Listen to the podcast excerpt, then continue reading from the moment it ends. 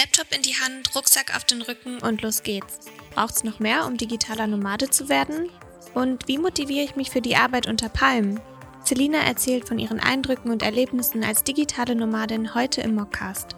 Digital, dynamisch, direkt.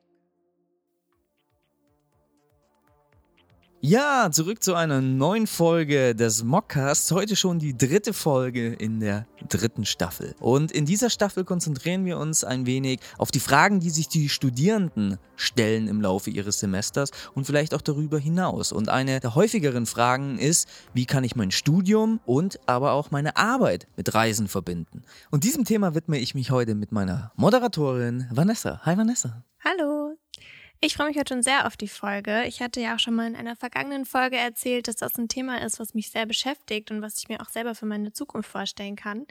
Und ich hatte mich da inspirieren lassen von meiner besten Freundin Selina, die auch heute dabei ist. Deswegen freue ich mich sehr auf ihre Antworten. Also, hi Selina, schön, dass du heute bei uns bist. Vielleicht kannst du dich einfach zu Beginn einmal vorstellen. Hi, ich bin Selina, ich bin 24 Jahre alt und ich arbeite und reise seit drei Jahren als digitale Nomadin.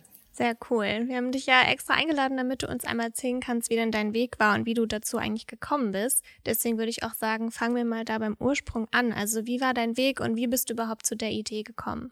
Ich habe 2014 mein Abi gemacht und mich direkt danach dann für ein Fernstudium entschieden, um eben diese Freiheit zu haben und um nicht wie während der Schulzeit an einen Ort gebunden zu sein. Und im Zuge dessen habe ich dann ein Pflichtpraktikum bei einem Unternehmen für Affiliate Marketing gemacht und dort in Eigenregie einen Blog aufgebaut. Der sollte in erster Linie als Referenzprojekt dienen, um dort dann eben Affiliate-Werbung zu schalten. Und unter anderem waren da eben Themen bei rund um Unternehmensgründung und Startups und eben auch um das digitale Nomadentum. Und für den Blog habe ich dann viel recherchiert, welche Berufe gut geeignet sind, um als digitaler Nomade das Reisen und Arbeiten zu verbinden und habe eben darüber dann auch schon geschrieben. Und so bin ich dann dazu gekommen, dass unter anderem eben Content Marketing dafür absolut perfekt geeignet ist. Und im Rahmen des Blogs habe ich dann eben auch schon direkt erste Praxiserfahrungen sammeln können. Und das Ganze hat mir dann so viel Spaß gemacht und so gut gefallen, dass ich mir in dem Bereich eine entsprechende Selbstständigkeit aufgebaut habe. Mhm.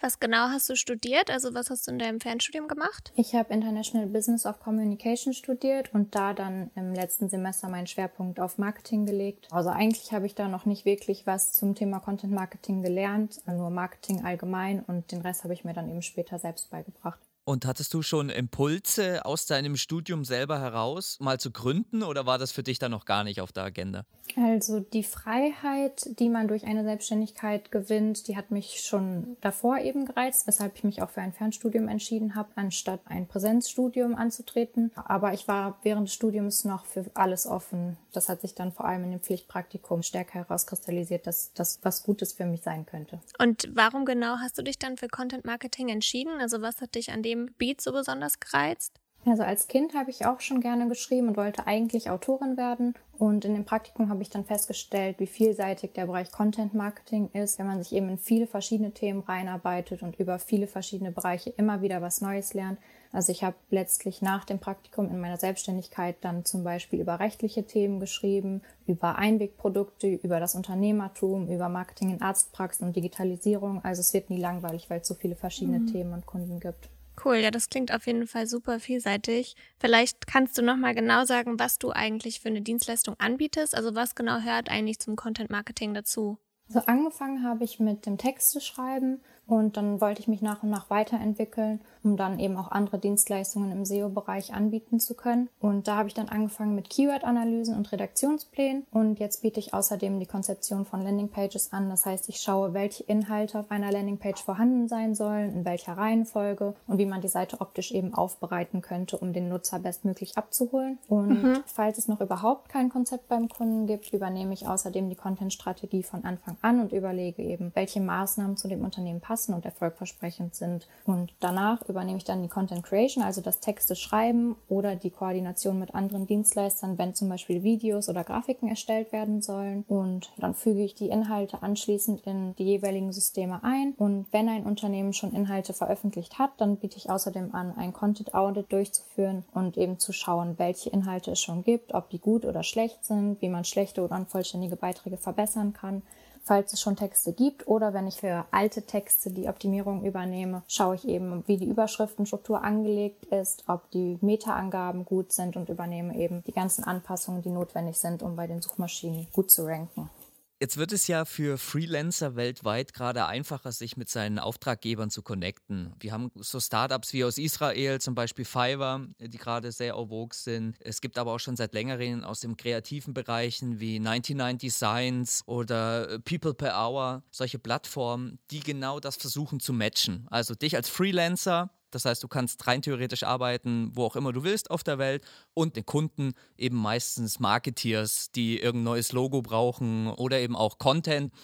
Welche Plattform nutzt du da oder nutzt du überhaupt eine Plattform und ist das wirklich gut, solche Plattformen zu nutzen oder hat das vielleicht auch Schattenseiten aus deiner Sicht? Also ich habe mit diesen Plattformen angefangen, zum Beispiel mit freelancer.com, da gibt es eben so ein mhm. Bietersystem. Das heißt, erstmal beschreibt das Unternehmen, welchen Auftrag es ausschreibt. Dann können Freelancer einen Preis eingeben, was sie dafür haben wollen würden und das Unternehmen sucht dann einen Freelancer aus. Das habe ich allerdings nur ganz am Anfang gemacht, um ein paar Referenzen zu sammeln, weil die Bezahlung eben relativ schlecht ist ist, weil die Plattform ja auch noch davon profitieren möchte.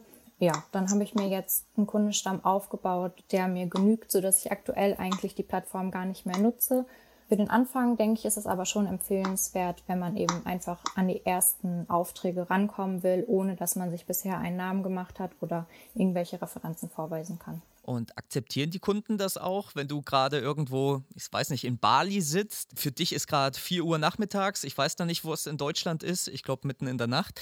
Ist ja nicht so einfach, mit den Kunden in Kontakt zu treten. Wie kommuniziert ihr da? Also die meiste Kommunikation läuft bei mir eigentlich per E-Mail ab. Und ich habe auch bisher von keinem Kunden jemals gehört, dass es für ihn irgendwie störend sein könnte, dass ich im Ausland unterwegs bin oder dass ich zu anderen Zeiten arbeite als er, weil wir direkt schon am Anfang, wenn ich den Auftrag bekomme, eben absprechen, das muss bis Freitag fertig sein. Und dann ist es dem Auftraggeber eigentlich in der Regel egal gewesen, ob ich das Dienstagabend mache, Mittwochmorgen, mitten in der Nacht deutscher Zeit. Also eigentlich hat es da nie Probleme gegeben. Ich finde, das klingt auf jeden Fall alles schon super umfangreich, gerade als du über deine ganzen Sachen gesprochen hast, was du alles anbietest und was du alles machst. Da habe ich mich gerade gefragt, wie hast du dir das eigentlich alles selber beigebracht? Also ich weiß ja, was du studiert hast. Also ich nach meinem Bachelorstudium hätte mich dazu nicht in der Lage gefühlt. Vielleicht kannst du einfach mal sagen, wo du da angefangen hast oder wie du überhaupt zu diesem ganzen Wissen und deinen Fähigkeiten gekommen bist. Als ich in einem Praktikum war und den Blog angefangen habe, da habe ich eben schon angefangen zu recherchieren, was man beachten muss, wenn man digitale Nomade werden will und welche Jobs dafür in Frage kommen. Und als ich dann viel über Content Marketing gelesen habe, bin ich halt immer tiefer in die Materie vorgedrungen und habe dann einfach recherchiert im Internet hauptsächlich, was man da alles machen muss, um eben eine Seite für Suchmaschinen zu optimieren. Und ja, die größte Quelle, die ich benutzt habe, war ein Leitfaden von einer SEO-Agentur. Die habe ich durch Zufall im Internet gefunden. Die war super aufbereitet und dann habe ich mir einfach mal einen Monat Zeit genommen, das komplett durchzuarbeiten, mir alle Videos zu dem Thema anzuschauen, die diese Agentur zur Verfügung gestellt erstellt hat. Und ja, das ganze Wissen habe ich dann in einem SEO-Leitfaden für mich persönlich zusammengestellt, wo ich jetzt dann auch noch alles nachlesen kann, wenn ich mir mal irgendwo unsicher bin. Und ja. Ähm, das hat ja auch nochmal viel Selbststudium dir abverlangt. Und jetzt das zu kombinieren mit deiner Reisefreudigkeit, da gibt es seit 2015 den Begriff, den hat Richards geprägt. Das sind die Flashpackers. Abgeleitet von den Backpackers ist da eben der Unterschied, dass man zwar sein Backpacking-Trip macht, aber halt die ganze Zeit versucht, für seine Kunden available zu sein. Nutzt du quasi auch den Freiraum, den du hast beim Reisen, um dich weiterzubilden, weil es für dich ja notwendig ist, für dein täglich Brot, sich weiterzubilden. Gerade SEO, das unterschätzen vielleicht auch viele Studierenden, die gerade zuhören. SEO ist ein immer relevantes Thema. Es aktualisiert sich so schnell, wenn neue Google-Updates kommen, dass man da am Ball bleiben muss. Nutzt du diese Zeit, die du beim Reisen vielleicht auch hast, wenn du mal warten musst irgendwo am Bahnhof, am Flughafen, dich da weiterzubilden aktiv? Ja, auf jeden Fall. Im Bereich Suchmaschinenoptimierung kann man ansonsten super schnell abgehängt werden, wenn man nicht auf dem Laufenden ist. Um von neuen Studien oder anderen Erkenntnissen mitzubekommen, habe ich zum Beispiel Newsletter von den bekanntesten SEOs und Online-Marketing-Experten abonniert. Und wenn es wie zum Beispiel jetzt im Mai zu einem größeren Google-Update kommt, dann nehme ich auch an Webinaren teil und kümmere mich eben darum, dass ich immer auf dem neuesten Stand bin. Und ist es für dich eine Herausforderung, nicht lokal gebunden zu sein? Es gibt ja das berühmte Beispiel, Fast Forward heißen die, wenn ich mich richtig erinnere. Äh, das ist ein Ehepaar, die segeln um die Welt und haben mittlerweile eine Sechs-Mann-Agentur aufgebaut. Das ist schon stark. Siehst du da Problematiken drin, dass man seine Mitarbeiter nicht kennt, weil alle Mitarbeiter weltweit verstreut sind? Oder siehst du das aus deiner Perspektive, die du gerade hast, dass das alles gut zu handeln ist, weil wir alle so digital sind, dass das funktioniert? Also ich denke, dass es schon von Vorteil sein kann, wenn man sich für Meetings auch mal zusammenfinden kann. Allerdings hat man vor allem jetzt in den letzten Monaten gemerkt, dass es absolut auch online möglich ist. Aber auch vorher fand ich, dass man sich da ganz gut dazuschalten kann. Und vor allem, wenn das ganze Team online arbeitet und ortsunabhängig ist, dann wird man da auf jeden Fall Möglichkeiten finden, um Dinge abzusprechen. Und in meiner Erfahrung habe ich eigentlich immer nur einen Ansprechpartner gehabt. Also es gibt selten Meetings mit mehreren Personen und mit einer Person ist es absolut unproblematisch. Aber auch im Team hat es bisher gut funktioniert. Jetzt kommt ein Fun Fact, Fun Fact, Fun Fact. Es hat einen Grund, warum ein Känguru und ein Emu das Wappen Australiens zieren. Beide Tiere können nicht rückwärts gehen. Das Land steht also im Zeichen des Fortschritts. Ähm, mal noch eine andere Frage, wenn man sich jetzt dazu entscheidet, den gleichen Weg zu gehen oder einen ähnlichen Weg einzuschlagen, wie du ihn jetzt genommen hast. Was würdest du sagen, wie fängt man an? Weil es gibt ja echt so unfassbar viel, was man irgendwie machen muss und beachten muss, sei es auch auf steuerrechtlicher Seite. Vielleicht kannst du einfach mal sagen, wo ist der Beginn des Ganzen?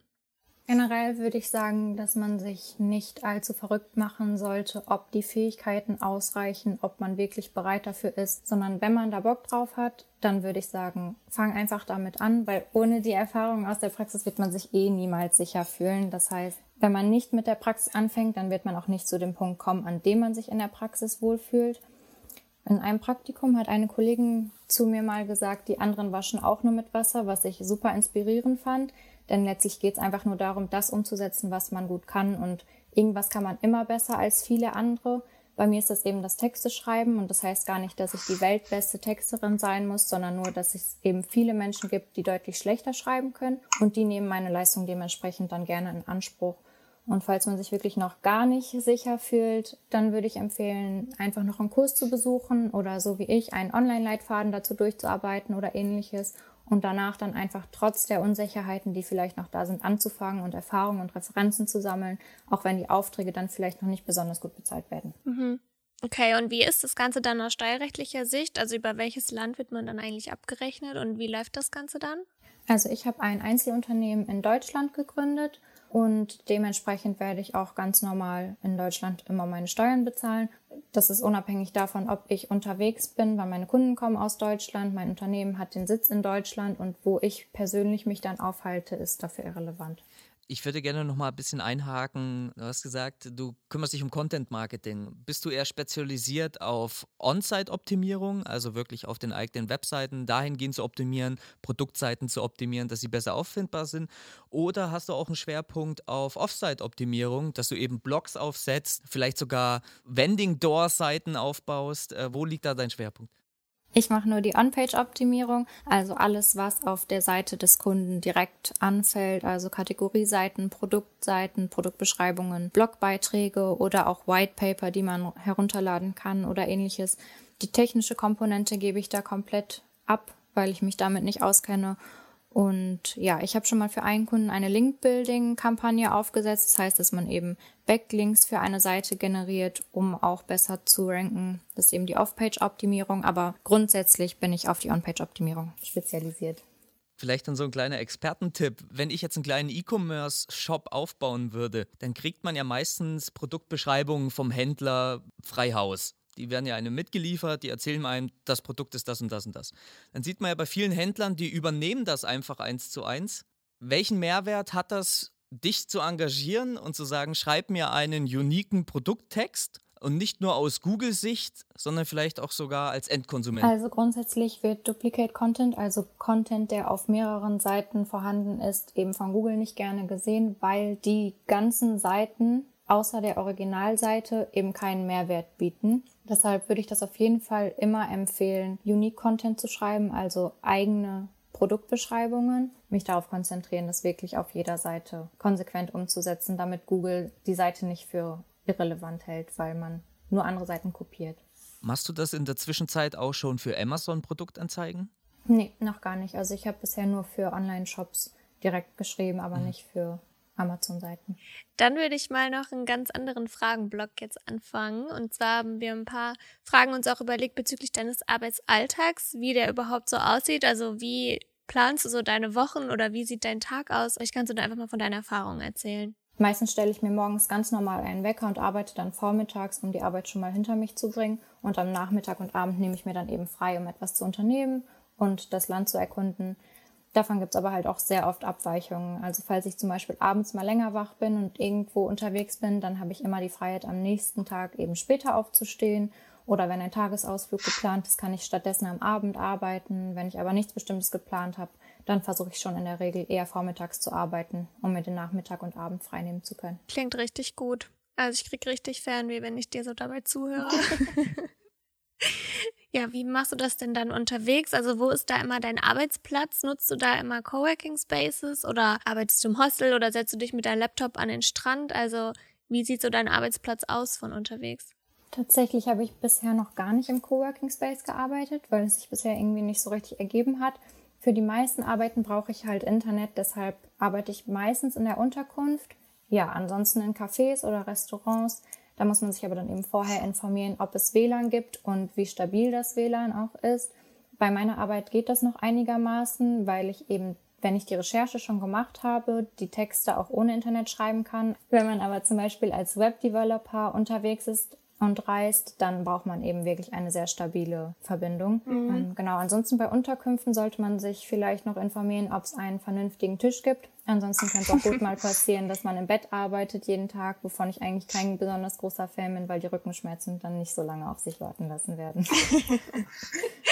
Was würdest du sagen, ist so der verrückteste Ort, an dem du bisher gearbeitet hast? Da gab es ja bestimmt auch so ein paar Erfahrungen, die irgendwie ganz anders waren.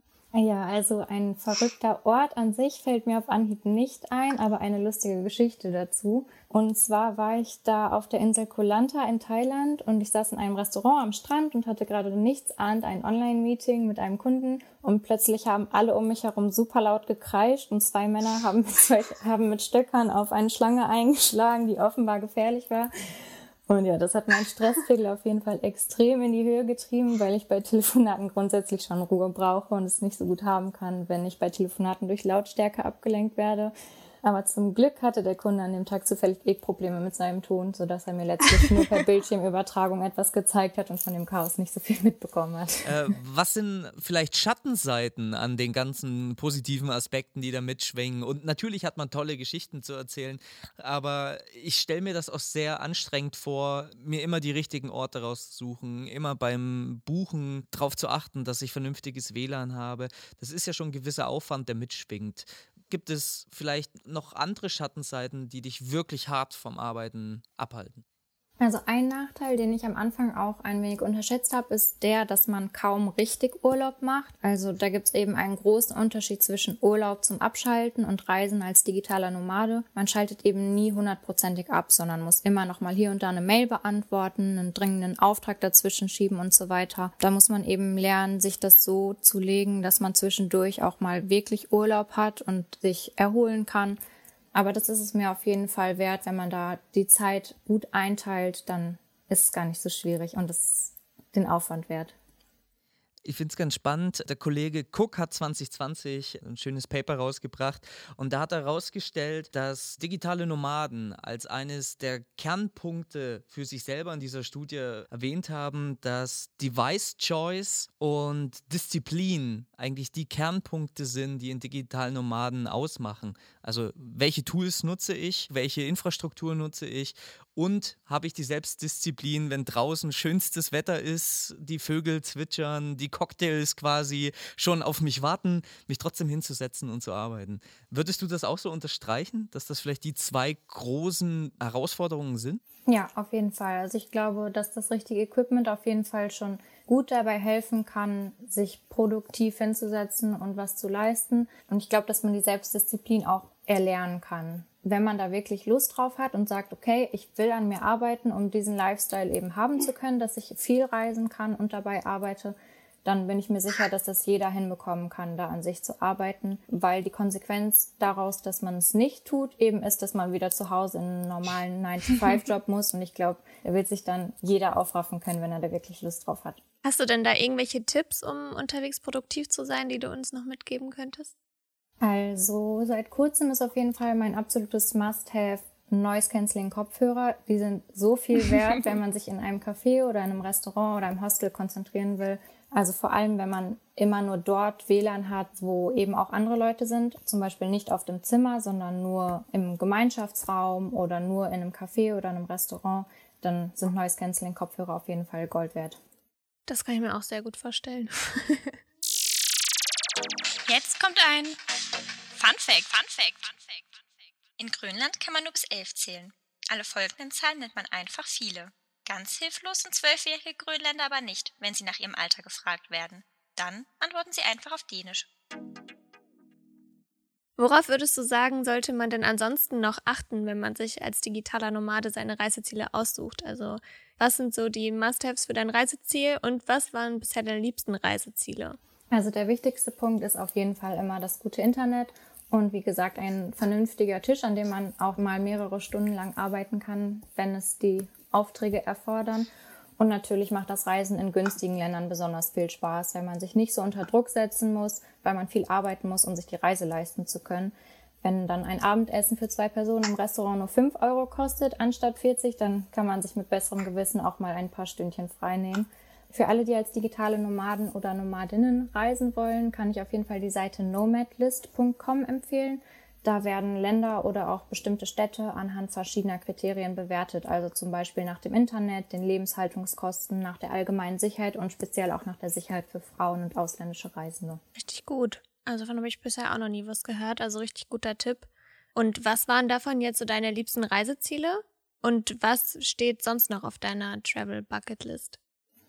Also wenn ich mich festlegen muss, dann würde ich sagen, dass Indien, Mexiko, Curacao und die Bucht von Kotor in Montenegro meine liebsten Reiseziele waren. Und ansonsten habe ich mich noch in Vancouver verliebt.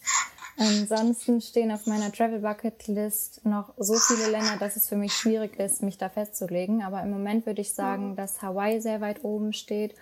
Und ansonsten würde ich super gerne eine Safari in Afrika machen. Da habe ich allerdings noch kein bestimmtes Land im Sinn. Und ein Roadtrip durch Kanada steht noch für mich an. Mega cool. Ziemlich spannend. Ja, also da kriegt man auf jeden Fall extrem Fan. Wir will eigentlich auch direkt los, wenn das jetzt mal nur möglich wäre. Ja, das glaube ich. Schön wär's. Ja. Was ich mir noch so ein bisschen vorstelle, wo wahrscheinlich viele hadern würden, den gleichen Schritt wie du zu gehen.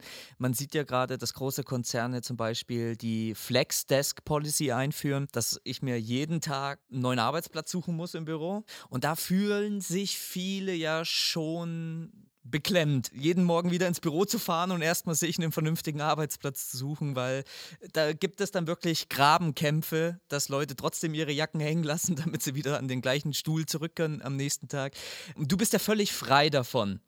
Jetzt finde ich das irgendwie ganz spannend, dass eine O-Desk-Studie herausgefunden hat, dass 92 Prozent der Nomaden sehr zufrieden damit sind, eben nicht ortsabhängig zu arbeiten. Glaubst du, das wird dir wahrscheinlich, falls es dich doch irgendwann wieder zurücktreibt ins Office, dass du dann eine wahnsinnige Flexibilität mitbringst, dass es dir eigentlich egal ist, in welchem Umfeld du arbeitest, sondern dass du diesen absoluten Fokus gelernt hast, dich nur auf das Wesentliche zu konzentrieren. Könnte das tatsächlich so sein oder stelle ich mir das gerade einfach nur in meiner romantischen idylischen Welt so vor? Also ich muss sagen, es ist für mich schon auch relevant, wie mein Arbeitsplatz ist. Also ich kann mich besser konzentrieren, wenn ich zum Beispiel zwei Wochen an einem gleichen Ort bin und mir da einen vernünftigen Arbeitsplatz einrichten kann und einen vernünftigen Tisch habe und nicht aus dem Bett heraus arbeite und jeden Tag mir neu überlegen muss, wie ich mich da genau hinsetze.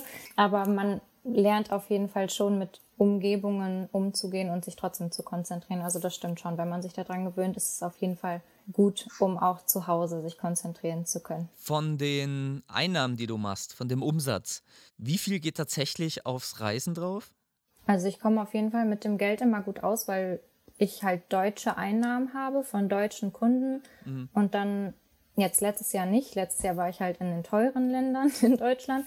Aber ansonsten, wenn man zum Beispiel durch Südostasien reist, da sind die Lebenshaltungskosten halt wirklich gering, sodass man gut noch was zurücklegen kann oder sich eben die Freiheit nehmen kann, mal einen Tag weniger zu arbeiten. Also mit einem deutschen Einkommen reicht es auf jeden Fall, um zumindest in günstigen Ländern der Welt gut reisen zu können wird das vielleicht doch noch interessant für mich.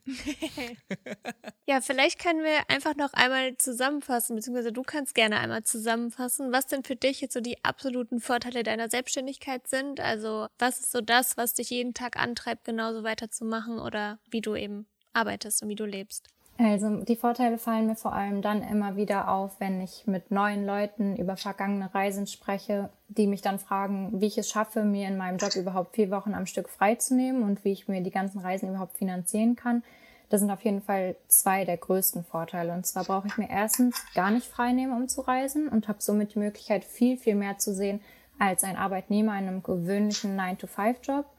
Und zweitens habe ich zu Hause eben keine Kosten für eine Wohnung, die ich tragen muss, während die Lebenshaltungskosten in sehr vielen Ländern sogar deutlich günstiger sind als in Deutschland, weil ich eben in Deutschland keine zusätzliche Wohnung bezahlen muss, die dann leer steht. Ich habe tatsächlich auch einen Freund, der hat sein ganzes Leben auf einen alten Camperbus ausgerichtet und fährt damit mittlerweile auch durch ganz Europa. Und er hat sein ganzes Hab und Gut unterbringen müssen. Wo hast du das untergestellt? Also ich habe ähm, noch nie eine eigene Wohnung gehabt, weil ich eben direkt nach dem Abitur angefangen habe zu reisen und dabei zu arbeiten. Deshalb steht alles, was ich habe, bei meinen Eltern in meinem alten Kinderzimmer und alles, was ich brauche, ist in meinem Backpack. Also ja, ich hatte diese Sorge nicht, aber für die Leute, die schon eine eigene Wohnung hatten und da eben schauen müssen, was sie mit ihren Sachen machen, da denke ich, ist es auf jeden Fall möglich, viele, viele Sachen zu verkaufen, die man danach wahrscheinlich in seine neue Wohnung eh nicht mehr reinstellen will, wo man jetzt meint, hm. ich kann mich davon nicht trennen, aber im Endeffekt wird man dann nach fünf Jahren Reisen die Wohnung anders einrichten wollen. Und ansonsten gibt es eben auch die Möglichkeit, so Garagen anzumieten, wo man dann die Sachen noch unterbringt, die man nicht mitnehmen kann, aber die man auf jeden Fall behalten möchte. Du hast gerade fünf Jahre gesagt, das war ein gutes Stichwort für mich. Wo siehst du dich in fünf Jahren? Wirst du das fünf Jahre weiter durchpowern können? Oder siehst du dich vielleicht doch irgendwann wieder im verregneten Deutschland an einem festen Arbeitsplatz? Oder kannst du dir das noch gar nicht vorstellen? Also ich kann mir vorstellen, in einigen Jahren wieder irgendwo an einem Ort eine richtige Wohnung zu haben. Spätestens wenn es ans Thema Familienplanung geht, denke ich, ist es langfristig auf jeden Fall schön, wenn man da einen Rückzugsort hat. Aber für die nächsten fünf Jahre kann ich mir auf jeden Fall noch sehr gut vorstellen, viel zu reisen. Und auch langfristig sehe ich mich nicht in einem Angestelltenverhältnis. Also selbst wenn ich nach Deutschland zurückkomme, dann möchte ich trotzdem selbstständig arbeiten und die Freiheit haben, wenn ich dann will, doch sofort losziehen zu können. und irgendwann Mitarbeiter führen? Wäre das auch spannend für dich? Ich bin tatsächlich im Moment am Überlegen, ob ich einen Mitarbeiter einstellen sollte, weil ich zurzeit einige Anfragen bekomme, bei denen es jetzt schon knapp wird, die alle alleine umzusetzen. Also, falls jemand von den Zuhörern Lust hat, Lektorate zu übernehmen oder mir bei Keyword-Analysen zuzuarbeiten, dann kann er sich sehr gerne bei mir melden. Lass uns zum Schluss doch noch drei kurze Fragen hintereinander abfeuern. Vanessa, was haben wir vorbereitet? Also, wo bist du gerade und wie sieht deine aktuelle Situation aus während Corona? Und was ist das erste Ziel, wo du hinfliegen willst, sobald es Corona wieder ermöglicht? Im Moment bin ich in Südfrankreich und hier werde ich wahrscheinlich auch jetzt noch einige Wochen bleiben, bis Monate, je nachdem, wie sich die Lage in Deutschland verändert. Also sobald man in Deutschland wieder Freunde und Familie treffen kann und die Zahlen runtergehen und alles ein bisschen beruhigter ist, ähm, möchte ich auch gerne wieder zurück nach Deutschland, aber jetzt im Moment genieße ich erstmal hier das bessere Wetter und ja, überwintere Corona hier. Ähm, Im letzten Jahr war ich einen Monat in der Schweiz im Oktober und ansonsten im Sommer, als die Lage ein bisschen ruhiger war, am Bodensee und im Allgäu, was auch schön war, mal die näheren Ziele zu erkunden, die man sonst so ein bisschen außen vor lässt. Und das erste Ziel, wo ich gerne hin würde, wenn Corona vorbei ist, ich schätze, ich werde mich trotzdem in großen Metropolregionen noch nicht so sehr wohlfühlen. Deshalb würde ich irgendwas bevorzugen in der Natur. Ich hätte zum Beispiel da Lust, eben einen Roadtrip durch Kanada zu machen. Vor allem, wenn das im Sommer möglich ist, wäre das auf jeden Fall auf meiner Liste ziemlich weit oben. Ja, klingt auf jeden Fall sehr, sehr gut. Da drücke ich dir auf jeden Fall sehr fest die Daumen, dass das so stattfinden kann oder dass Corona hoffentlich bald wieder vorbei ist und das alte Reisen wieder möglich sein wird. Dann vielen lieben Dank, dass du dir Zeit genommen hast und uns da so viele Einblicke gegeben hast. Also als wir diese Fragen mal zusammengeschrieben haben mit unserem Team, sind echt so viele Fragen aufgekommen und alle waren super interessiert daran, da mal mehr darüber zu erfahren. Deswegen vielen lieben Dank, dass du uns da aufgeklärt hast. Ich fand es super spannend, dir zuzuhören und ich hoffe, unsere Zuhörer auch. Danke für deine Zeit. Danke euch für die Einladung. Ja, es hat uns wirklich super Spaß gemacht. Und falls du mal doch vorbeikommst und zufällig in der Nähe von Magdeburg oder Halle bist, du bist, glaube ich, in unserem Studiengang immer willkommen und kannst uns gerne auch noch berichten, wie du Content Marketing machst. Wir freuen uns immer. Dankeschön. Mach's gut. Ihr auch.